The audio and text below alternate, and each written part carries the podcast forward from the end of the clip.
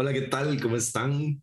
Espero estén muy bien. Bienvenidos, bienvenidas a un nuevo podcast de fútbol. Esta vez con Champions League y estoy bastante contento porque teníamos desde el año pasado de no grabar un podcast de fútbol y esta vez tengo el placer de que me acompañen Julián Blanco y Alejandro Echandi, que es otra de las cosas que no pasaba como desde el 2020. Entonces estamos bastante felices aquí y vuelve la Champions, que es lo que más felices nos hace a todos. Entonces, por ahí vamos a repasar un poquitito los partidos que vienen esta semana y un poquito el fantasy también, porque acuérdense que hay que hacer cambios. Muchachos, ¿cómo están? Un placer, sí, llevamos rato ya de, de, no hablar no solo de Champions, sino en general. La Champions es algo que estamos acostumbrados, siempre tiene este parón de dos meses cuando termina la fase de grupos, pero aún así, pues de ahí fútbol nacional, subimos un poco, Luis y yo sobre todo, y ya después un parón ahí a inicio de año, entonces es un placer volver a verlos y, y ahora hablar de Champions de aquí hasta que termine. Vamos a ver qué nos deja esta temporada. Hola Julián, hola Luis. Sí, vuelven las noches mágicas. Va a estar bastante interesante. Hay buenos cruces en estos octavos de final. Y bueno, un gusto otra vez grabar con ustedes. Después grabaremos un poco más adelante también de la serie para que estén atentos. Volvemos con el fútbol. Para los que se estén preguntando qué pasó, pasó que eh, Julián no estaba y que Alejandro y Julián nunca se pusieron de acuerdo con mi persona. Entonces no pudimos grabar de absolutamente nada. Queríamos grabar de la serie pero como ya estamos en Qatar, entonces se vienen más podcasts, así que estén preparados.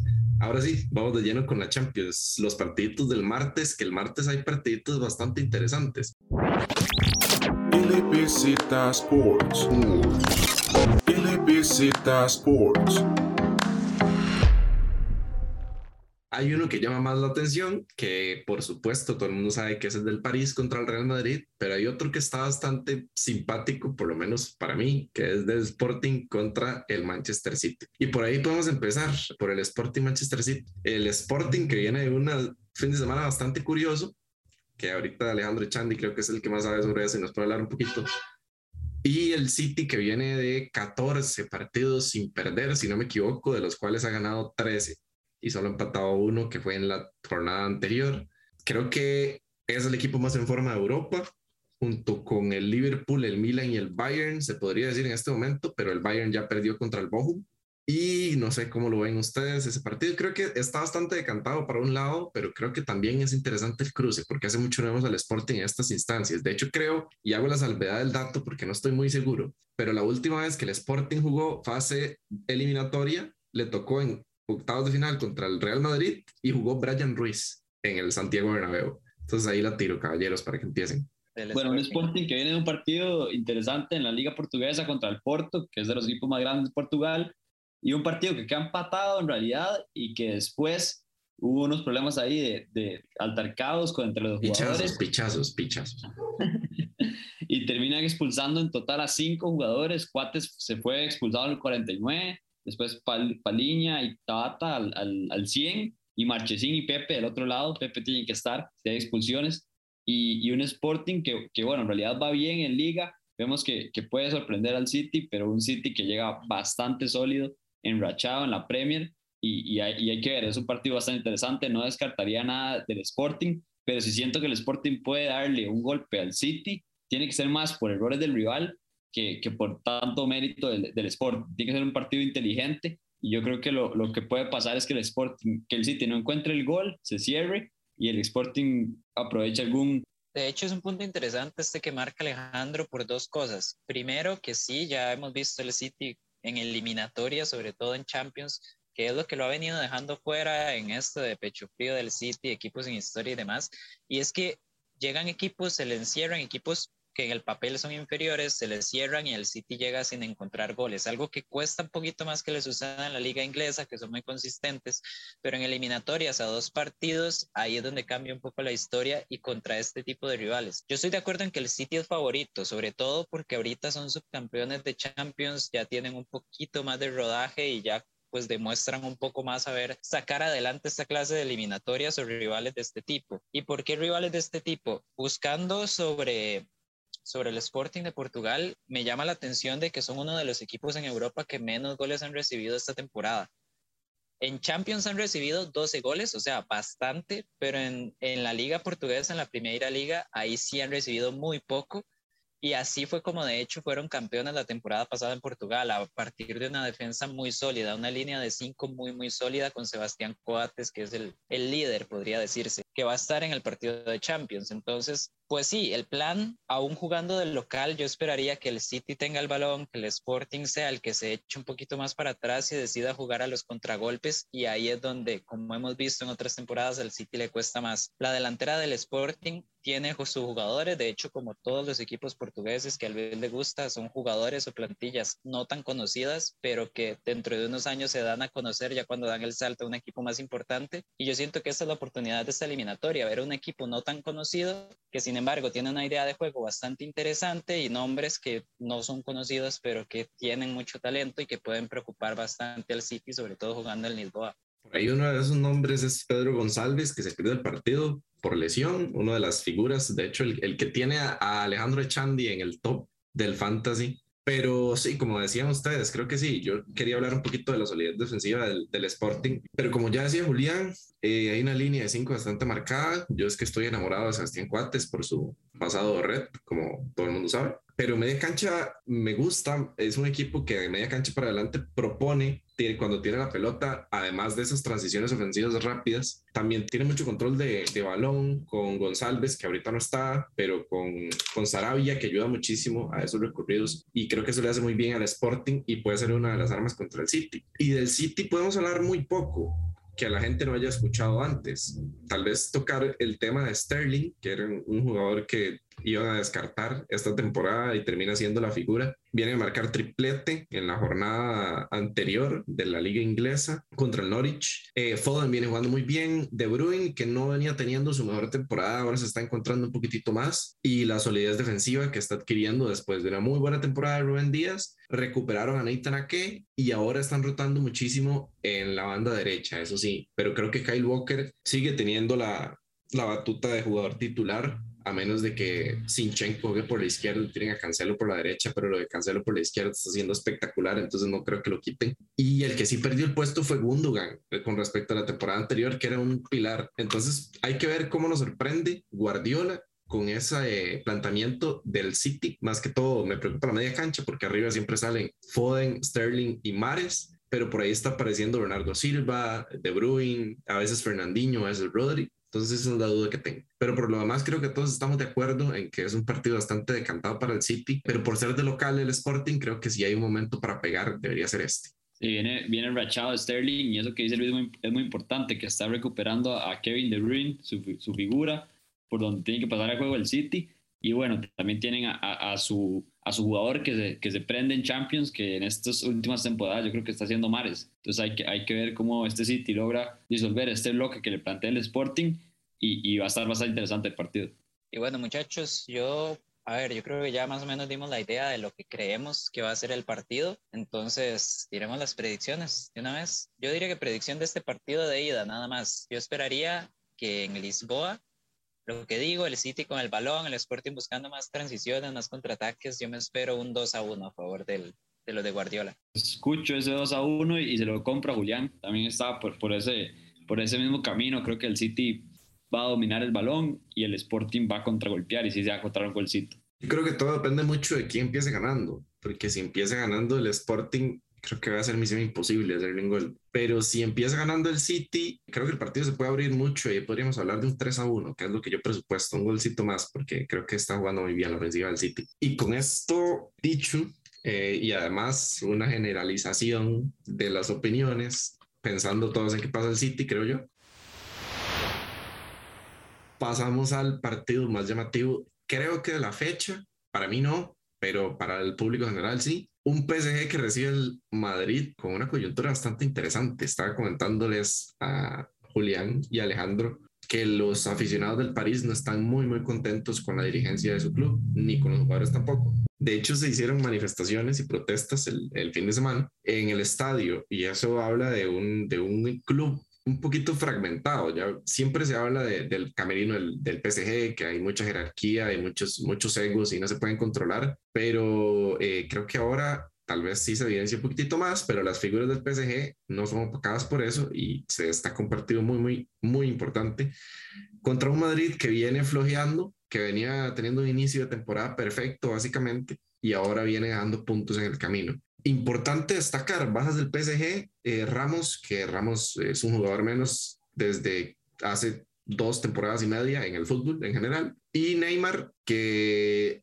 lo golpean siempre las lesiones justo a esta época, cuando empiezan las eliminatorias de Champions. Creo que cae el cumpleaños de un familiar, no estoy seguro. La hermana es. Sí, la, la, hermana cumpleaños y por ahí Neymar siempre se lesiona milagrosamente durante estas épocas y siempre se pone en duda que llega o no y siempre termina llegando de cambio. Entonces ahí está la, la situación. Pero bueno, caballeros, adelante. Sí, bueno, aquí voy a empezar. El París, di lo de siempre, ¿no? O sea, es que el problema es más que el camerino y más que todo esto. Yo siento que primero no son los jugadores que le gustan a Pochettino. Pochettino es más como de tener equipos que presionen, que corran todos los 90 minutos, que siempre sean muy intensos. Y sabemos que en el caso del París, con los tres de arriba, eso no va a pasar. O sea, son jugadores que les llega el balón y ellos difícilmente los va a ver uno marcando por detrás de la media cancha, por ejemplo. Y en el caso del Real Madrid, me parece que Luis lo, lo pone perfecto. O sea, empezaron la temporada perfecto, mucho mejor de lo que se podía imaginar la mayoría de la gente. Y ya ahorita sí se está viendo más como las carencias del equipo. Me llama mucho la atención de Ancelotti, que siempre ha sido muy reconocido por saber manejar los camerinos, saber manejar a los jugadores, recuperar jugadores que parecían perdidos y demás pero en, en, el partido en sí, o sea, ya una vez en cancha, como que sí le cuesta hacer algunos ajustes de vez en cuando y por ahí el Real Madrid se está dejando puntos en la liga. Hay un detalle muy interesante ahorita para darle la palabra a Alejandro, que es el, el merengue aquí. Benzema está en convocatoria, pero lo más probable es que no vaya a jugar, o al menos no de titular, y nosotros, sí, espero que ya se sepa el valor que tiene Benzema dentro de este equipo, es el jugador más importante. Y al mismo tiempo en el París falta Neymar, sí, pero eso quiere decir que probablemente entre Di María de fijo de titular y la banca. O sea, el punto del París es que aunque falte una figura, luego va a suplir la otra. El problema en el París es, es más el sistema y el colectivo que en sí la falta de algún jugador en específico. Entonces, pues sí, un partido bastante interesante por la dinámica en la que entran ambos equipos. Los dos van a querer ser protagonistas, van a querer el balón yo siento, eso sí, ahora sí, para terminar mi, intervención, que la defensa del Real Madrid es el gran punto alto de esta temporada. Aparte de Benzema, lo de Courtois, Militao y David Talaba está siendo muy positivo y por ahí pueden marcarse las diferencias en cada área. Sí, son dos equipos que llegan. El Madrid ha bajado bastante el nivel, está bastante flojo y como dicen ustedes, está mostrando esas carencias y más que todo esa falta de gol. Ya sabemos cómo juega el Real Madrid y sabemos que tiene un, una pasividad al jugar y que le sirve bastante, le sirve bastante por ese medio campo y a veces le, le, cuesta bastante cambiar ese ritmo de juego y ser un poquito más acelerado. Jugadores como Vinicius, que, que venía bastante enrachado con su, con su dupla, con Karim Benzema, no lo tiene ahorita y le está afectando porque tenía una muy buena conexión y, y mucho del, del fútbol de, del Real Madrid pasa por los pies de Karim Benzema, lo sabemos desde hace bastante tiempo en realidad y hay que ver qué hace Ancelotti, si se decide por Luka Jovic o va a tirar a Benzema de, de, falso 9 o hasta el propio Asensio que lo tire de falso 9. Esa es otra incógnita que va a ser el entrenador del Real Madrid. Pero Cuidado que también, eh, Alejandro, que en el partido del fin de semana con el Villarreal entró Gareth Bale de titular. Por eso, Bale, yo creo que Bale o Asensio va, va, a jugar de, de falso 9 y, y, no sé qué tanto le va a servir al Real Madrid.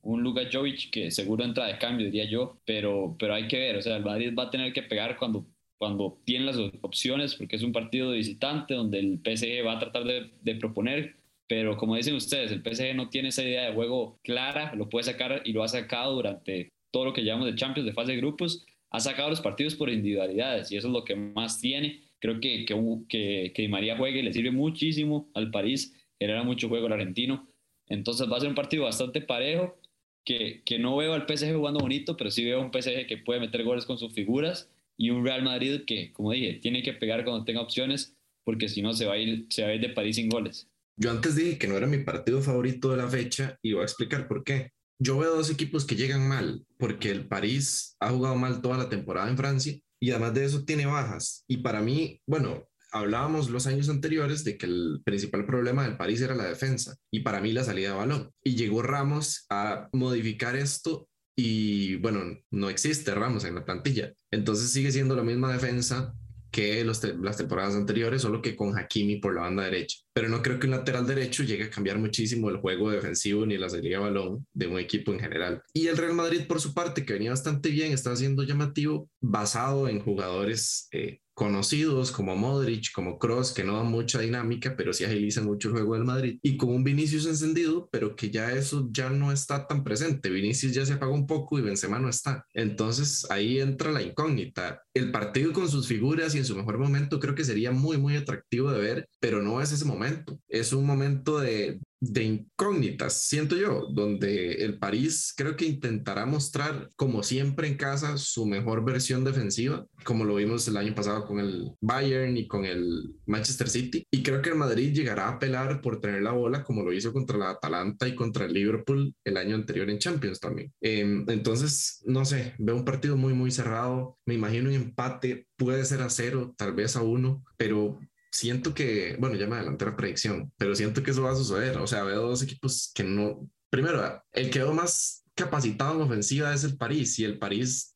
Los jugadores del París están jugando muy mal. O sea, Messi está teniendo una temporada pésima. Di María, que todavía no se siente como titular. Neymar, que no está. Y Mbappé, que no puede jugar solo si no lo ayuda alguien. Y creo que ese alguien que lo ayude tiene que encontrarse a punto en este partido. Y no sé si va a poder encontrarse Messi como siempre lo hemos conocido, y de María que no viene siendo tan regular. Entonces, por ahí va mi, mi aporte. Sí, yo nada más para cerrar, otro punto sí llamativo es las bandas del París, porque aparte de que Messi, Neymar o, bueno, el que esté jugando, no ayudan, o sea, no bajan a defender detrás de la media cancha, los laterales del París sí es cierto que en fase defensiva dejan mucho a deber, eh, a Graf, Hakimi y Nuno Méndez, entonces por ahí hay que ponerle atención si Vinicius de repente vuelve a sacar la chispa que tenía en los primeros partidos, puede hacer un hueco por, esa banda, entonces cuidado. Eh, yo personalmente no sé, no, no lo veo tan claro en este momento. Como dicen, la dinámica del Madrid en ataque ahorita está, está pasando por horas bajas, entonces yo le voy a apostar a que Mbappé, que, que, como dice Luis, es el único que está dando la cara y lo está haciendo muchas veces solo en el París. Yo diría que por ahí sale un poquito la diferencia. Espero que, me parece a mí que todo va a quedar para el Bernabéu pero que en este primer partido el París se lo lleva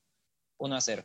Otro punto importante es que seguro yo creería que juega o Nacho o Marcelo por esa banda izquierda. Si juega Marcelo, sabemos que ofensivamente aporta bastante, pero defensivamente tiene sus carencias. Entonces hay que ver por qué se decía Ancelotti, por esa solidez de Nacho tal vez y menos, menos atacar, o por Marcelo por la banda izquierda. Y sí, en la parte de predicciones yo diría que, que va a ser un empate. Veo un 1-1 en el Parque de los Príncipes. Mm, y ya para cerrar, creo que no está muy concreta mi predi. Yo voy con un 1 a 1. 1 a 0, 1 a 1, pero me voy con 1 a 1 para, para mantener el discurso antes. Golcitos de Mbappé y de Vini. Y ahora pasemos a los partidos bonitos. Bueno, para mí, el día miércoles 16 de febrero el Salzburg, que por primera vez llega a esta instancia, que ya es un equipo bastante mencionado últimamente en las fases de grupos, que hace muy buenos planteles, que tiene buenos jóvenes, que hace buenos eh, partidos contra equipos grandes, etcétera, pero nunca van ese paso más allá y ahora efectivamente lo dieron.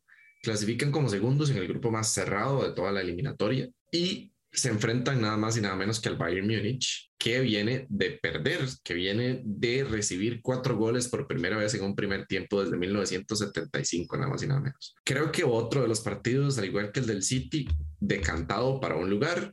Creo que todo el mundo sabe que el Bayern es favorito, pero el Bayern está en bajas. No tiene a su capitán, Goretzka con lesión por ahí siempre las dudas de las bandas, un Zule que ya no tiene interés en jugar por ahí, que ya firmó con otro, con otro club, y yo no sé, muchachos. Ustedes que son más interinos en esos, en esos noticias, ¿por qué Zule se va a cambiar al, al Dortmund? No quería renovar contrato y, creo que lo, lo, sedujo, según él me dijo, el, el, proyecto del Dortmund, que yo no sé cuál proyecto va en el Dortmund, porque no hay ningún proyecto, pero pero yo creo que lo único que vio en el Dortmund es una línea defensiva muy mala y una oportunidad para ser titular. Entonces dijo, bueno, aquí nos vamos porque ahorita el Bayern compra un defensa y me banquea. Eh, juega, Hernández de central y sí, cuando sí, sí, sí, sí, que es lo que yo lo que yo tenía en mente siempre cuando hablaba del Bayern. Entonces, caballeros, para mí esta va a ser la sorpresa de los octavos de final. De una vez me monto en el barquito, me monto en la jipeta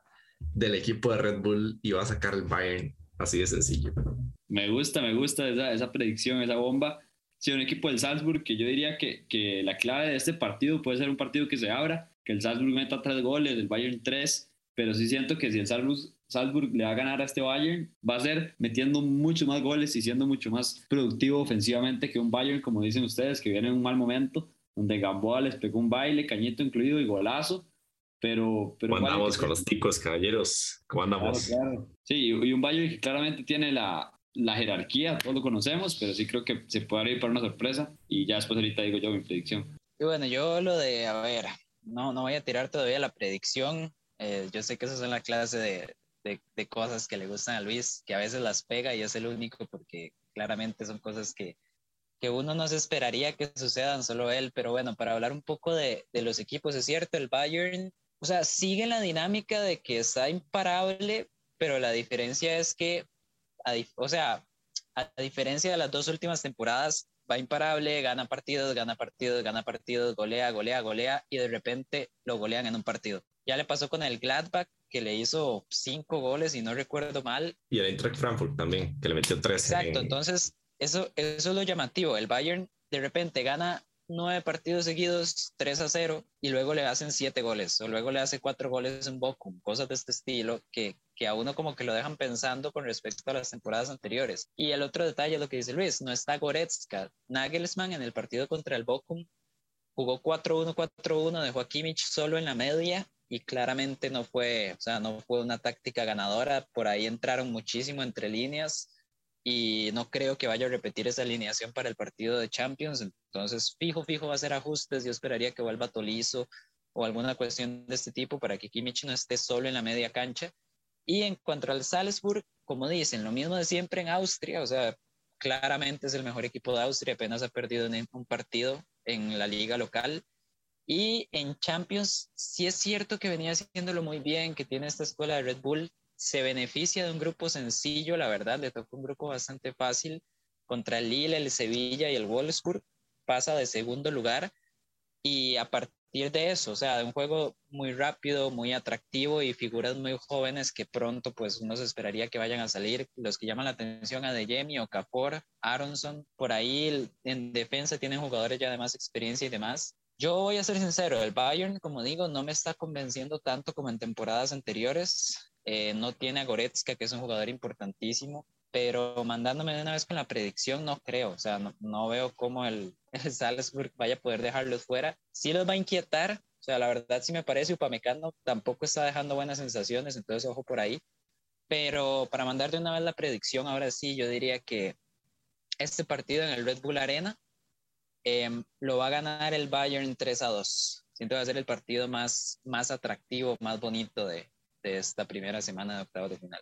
Yo tampoco creo que, que, el Salzburg pueda pegarle al Bayern, pero creo que se va a ir con la posibilidad de hacerlo a, a, al Allianz Arena. Va a quedar este partido empatado. Creo que van a haber muchos goles y va a quedar un 3 a 3. Van a haber carencias defensivas de los dos lados y, y un Salzburg que esperemos que salga bastante ofensivo porque esa es la clave que tiene y tiene que aprovechar los errores que, que tenga el rival en un Bayern que, que yo creería que los vaya a cometer y por ahí pasa una clave importante. ¿Quién juega en la media cancha con Kimmich? Si juega Tolizo o juega Savitzer.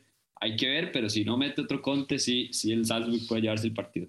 Yo creo que es eh, el, la clave del partido pasa por la intensidad, porque el Bayern es un equipo que nos tiene acostumbrados a jugar muy intenso en ataque, pero en la Bundesliga no tiene ese equipo que le responda esa intensidad. Tal vez podríamos hablar del Leverkusen ahorita o de lo que hace normalmente el Eintracht Frankfurt, que es un equipo que siempre le complica muchísimo las cosas al, al Bayern y es porque juega muy, muy directo. Yo baso mi predicción en eso, ya en lo que comenté anteriormente y en que el, el Red Bull Salzburg es un equipo que está acostumbrado totalmente contra cualquiera, porque lo ha hecho contra, contra los grandes de Europa en general. Está acostumbrado a jugar muy, muy eh, intenso, tanto en ofensiva como en defensiva, no le interesa dar espacios y, y, siempre recibe goles, pero también siempre anota. Me acuerdo contra el Sevilla que pitaron como cuatro penales en un partido y que Alejandro tenía a Yemi que hizo como 50 mil puntos. Y eso es algo que hizo contra un equipo de los contendientes a este tipo de fases. Entonces no me sorprendería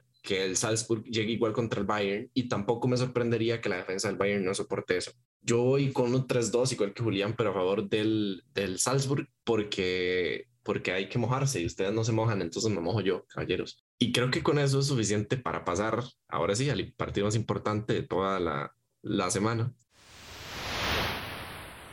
El Inter de Milán, que regresa a estas fases eliminatorias con un muy buen plantel y reforzado, de hecho, y un Liverpool que creo que llega en el mejor momento de la temporada, sin bajas y con fichaje nuevo de lujo también, que le da más profundidad a su plantilla. Y que además de eso llega con jugadores en confianza, con un Salah eh, jugando una monumental Copa Africana, con un Mané campeón de Copa Africana, y por ahí con, con motivación de jugadores que regresan. Hablamos de lo de Luis Díaz, que viene de nuevo al club, bueno, viene nueva al club, y Harvey Elliott, que partido que entra después de la lesión, hace gol y que llena de motivación, muchachos. Eh, yo quiero que hable Julián Blanco, que es el, aquí el, el que se va a agarrar a vergazos conmigo. Aquí el interista, yo, em, bueno, primero que todo, Luis ahora dijo que entre los equipos más en forma de Europa mencionó al Milan y no mencionó al Inter, me llamó mucho la atención. Es cierto. que el Milan le ganó al Inter. o sea, sí, sí, justo a eso iba. El Milan le gana el derby al Inter, pero ahí hay dos cuestiones. La primera es el primer partido que perdía el Inter en Liga Italiana desde hacía creo que dos meses. Y segundo, viendo el partido, realmente el Inter fue mejor. O sea, termina perdiendo por dos goles en el segundo tiempo, ya terminando, pero, pero en realidad el Inter juega mejor ese partido. Para mí el Inter sigue siendo hoy por hoy el mejor equipo de la liga italiana, a pesar de que perdiera el liderato justo el fin de semana. Eso sí, tiene un partido menos y lo gana, recupera el liderato. Pero más que, o sea, no es que vea al, al Milan sí lo veo muy en forma. Me parece que es un equipo muy, muy, muy en forma y tal vez en Champions no se tradujo tanto porque eh, son jugadores que en este momento no están tan acostumbrados a competir en Champions, además de que les tocó un grupo complicadísimo. En cambio el Inter, que ya venía pues quedándose en fase de grupos y quedándose en fase de grupos y quedándose en fase de grupos, por fin esta temporada ya dio la cara, logró pasar octavos de final y justo les va a tocar uno de los equipos más en forma de Europa, que es el Liverpool, ahí estoy totalmente de acuerdo. Entonces, hay detalles. Para mí, este Inter con Inzaghi tiene mejores estadísticas que con Conte, que ya es decir bastante. Edin Checo está jugando muy bien, no se está notando la ausencia de Lukaku, esa es la realidad. Varela está impresionante, Brozovic sigue a un nivelazo. Las bandas, que es algo muy llamativo, se fue Hakimi, llegó Dumfries, le costó al principio y ya está otra vez en la dinámica del equipo y está excelente. Perisic está jugando su mejor temporada desde que llegó a Milán. Y la duda, eso sí, lo que, lo que me pone un poquito más a pensar con este Inter es la defensa. Ahorita De Frey no está haciendo una muy buena temporada cuando me parecía el mejor de los tres centrales los años anteriores. Y Skriniar viene, o sea, siempre es un muy buen defensa, no estoy diciendo, de hecho está haciendo una buena temporada, pero estos últimos partidos puntualmente está teniendo una que otro errorcito. Entonces, por ahí, de hecho, el fin de semana contra el Napoli sufrió muchísimo Skriniar contra Osimen. Entonces, como digo, el Inter está haciendo una temporada estadísticamente todavía mejor que las que ha hecho con Conte, pero la sensación de la defensa es que sí me deja un poco más de dudas contra un ataque como el que tiene el Liverpool. ¿Y qué puedo decir del Liverpool? Que pues bueno, le está metiendo emoción a la Premier, que está buenísima.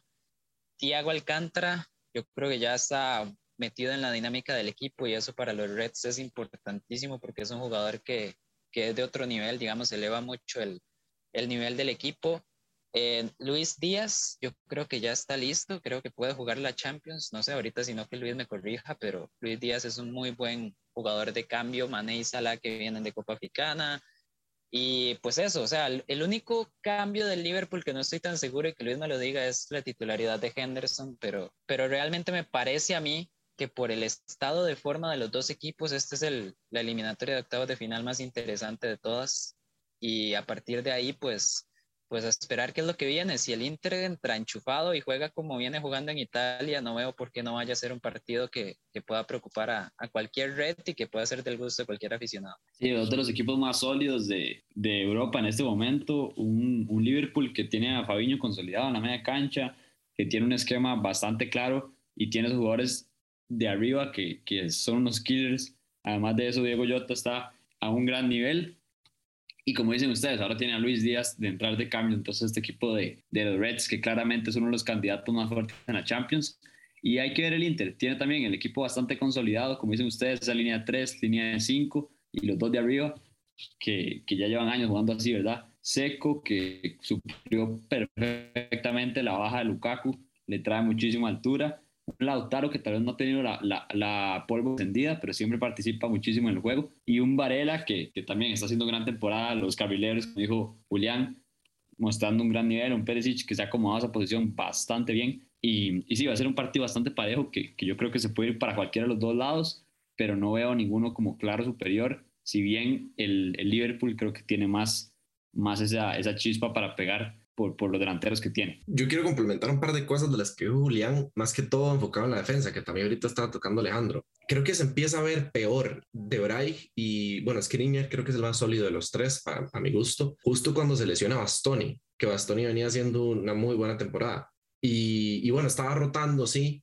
bastante, pero, pero al final creo que para mí era el titular en los partidos importantes y se nota esa ausencia. Eh, y hay algo interesante con el Liverpool y el, el Inter, que se refuerzan con, con fichajes no muy, no muy sonados y, tampoco estrellas, pero que sí encajan muy, muy bien en el equipo. Vemos lo de Correa desde inicio de temporada, que viene aportándole bastante al, al Inter, y un Alexis Sánchez ya recuperado, que está creo que en uno de sus mejores niveles de los últimos años. Y fichan a Gosens, que como dicen ustedes dos, Perisic está haciéndolo muy bien, pero Gosens creo que viene directamente a quitarle ese puesto. Ahorita no, no necesariamente para este partido, pero en una proyección eh, dentro de unos, no sé, unos partidos, un par de fases, ya creo era a Gosens como titular. Y el Liverpool le pasa algo similar. No se refuerza en sí con, con jugadores que lleguen a hacerle variante, pero encuentran Diogo Jota el sustituto natural de Firmino que aunque no era por ahí donde jugaba, eh, ya se acopla del todo y es brutal. El, el mejor jugador portugués de la Premier, dicen por ahí. Eh, es brutal porque llega a suplir perfectamente el rol de Firmino, no tiene esa recuperación y tampoco genera tanto juego, pero eso no hace tanta falta cuando tienes jugadores como Thiago en media cancha que ayudan tanto a generar. Y eh, ficha Luis Díaz, que justo lo que veníamos mencionando en la mayoría de los podcasts era que Mané no estaba en su mejor año que estaba teniendo partidos flojos, que se estaba tirando mucho el suelo. Justo se va a la Copa Africana, llega Luis Díaz, mete presión y ahora Mané creo que va a afrontar con muchísima más responsabilidad el puesto de extremo izquierdo, porque sabe que si afloja un poco a Luis Díaz y de una vez lo sienta. Entonces eso le abre muchísimo la profundidad a la plantilla del Liverpool. Aclararle dudas a Julián, Luis Díaz puede jugar. Ya, ya se, lo que había antes era una ley de que si un jugador o sea, que si dos equipos jugaban entre sí y fichaban jugadores entre ellos, no podían jugar el resto de la fase porque estaban inscritos con un equipo y ya enfrentaron.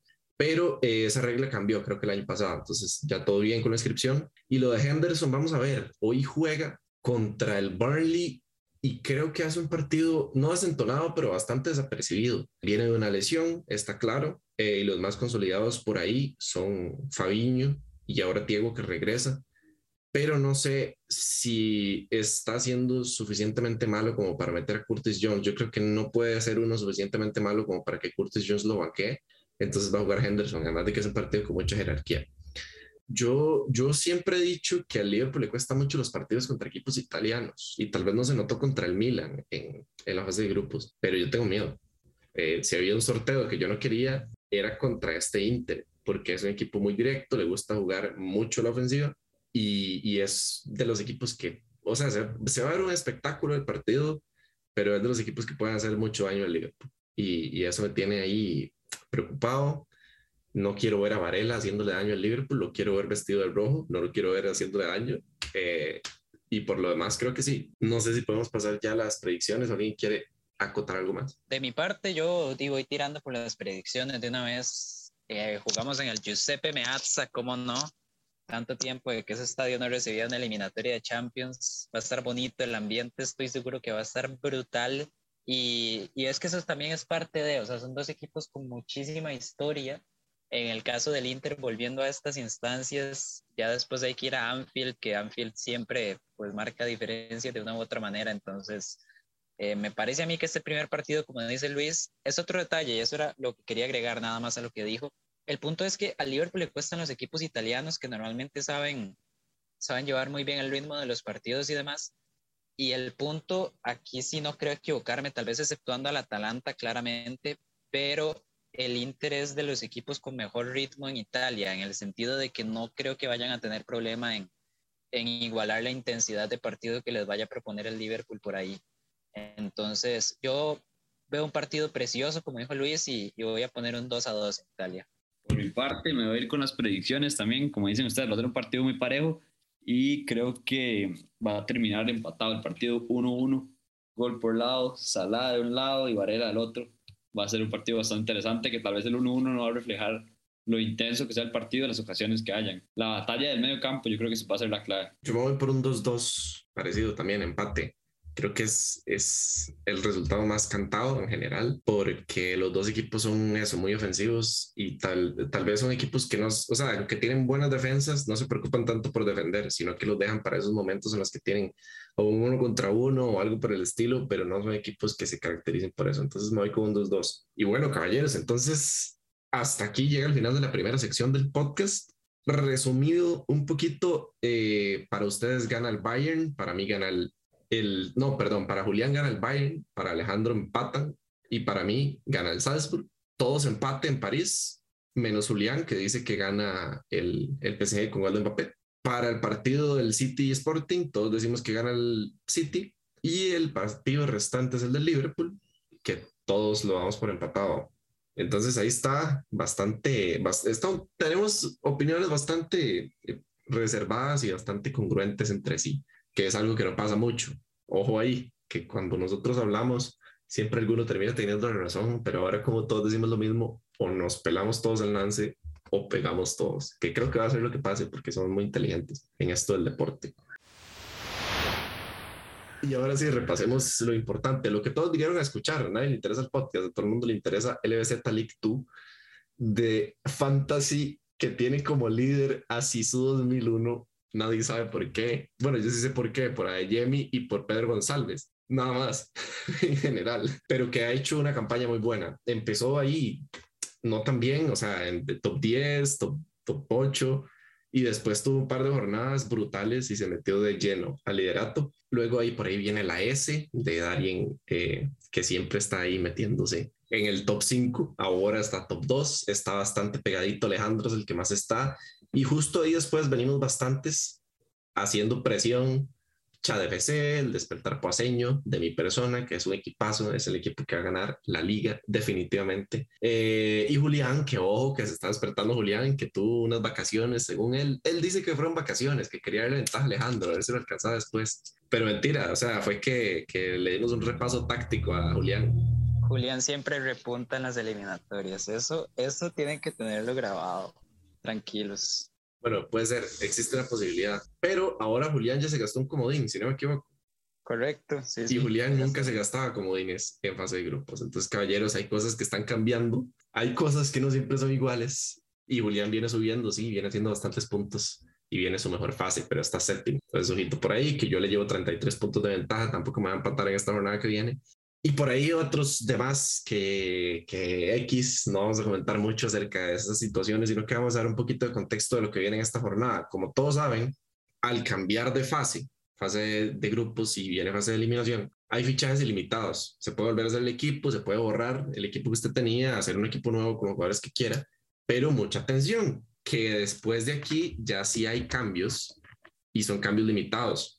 Y si usted pone jugadores por un chispazo porque vayan a tener un buen día, pero que generalmente no vayan a clasificar a la fase siguiente, le va a tocar hacer muchos, muchos cambios y tal vez no se lo permita el juego. Entonces, ojo por ahí, a cuidar un poquito las variantes, a buscar jugadores que hagan puntos como locos y siempre a buscar sorpresas y ponerlas de capitán, porque eso es lo que hace que un jugador llegue al primer lugar, ¿verdad? Alejandro, con Ayami Pedro González. Efectivamente, así es. Entonces, muchachos, no sé si tienen algo para agregar. Por mi parte, creo que estamos con el fantasy y creo que estamos con el podcast. Muy contento de estar con ustedes grabando de nuevo. Espérennos por ahí de viernes, sábado, incluso domingo, lunes. Uno que sabe, somos demasiado inestables en esto de grabar.